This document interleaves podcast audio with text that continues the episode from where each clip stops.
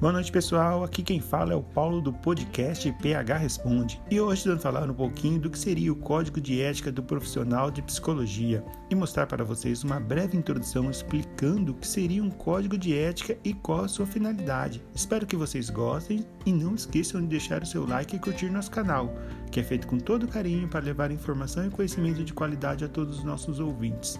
Então, bora lá!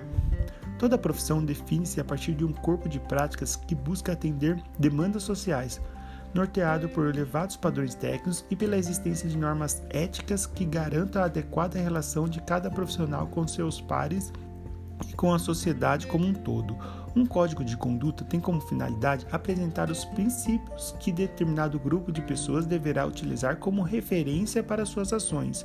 Inversamente, esses mesmos princípios também servirão como recursos para avaliar e julgar as ações desse grupo em relação à sociedade, se tais ações estão ou não em conformidade com um código. No caso do Código de Ética do Profissional de Psicologia, trata-se de uma norma jurídica cuja denominação técnica é resolução, enquanto tal possui caráter normativo e regulador da profissão.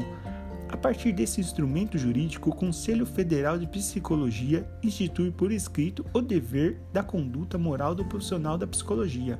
O Código de Ética do Psicólogo está em vigor desde 2005 e é o terceiro da profissão. Hoje ele atende às novas necessidades da profissão, respeitando as leis e o momento do país traz consigo os princípios fundamentais dos psicólogos e as suas responsabilidades como profissional. O código de ética tem como finalidade de aproximar-se mais de um instrumento de reflexão do que um conjunto de normas a serem seguidas pelo psicólogo. Espero que vocês tenham gostado. Um grande abraço e até a próxima.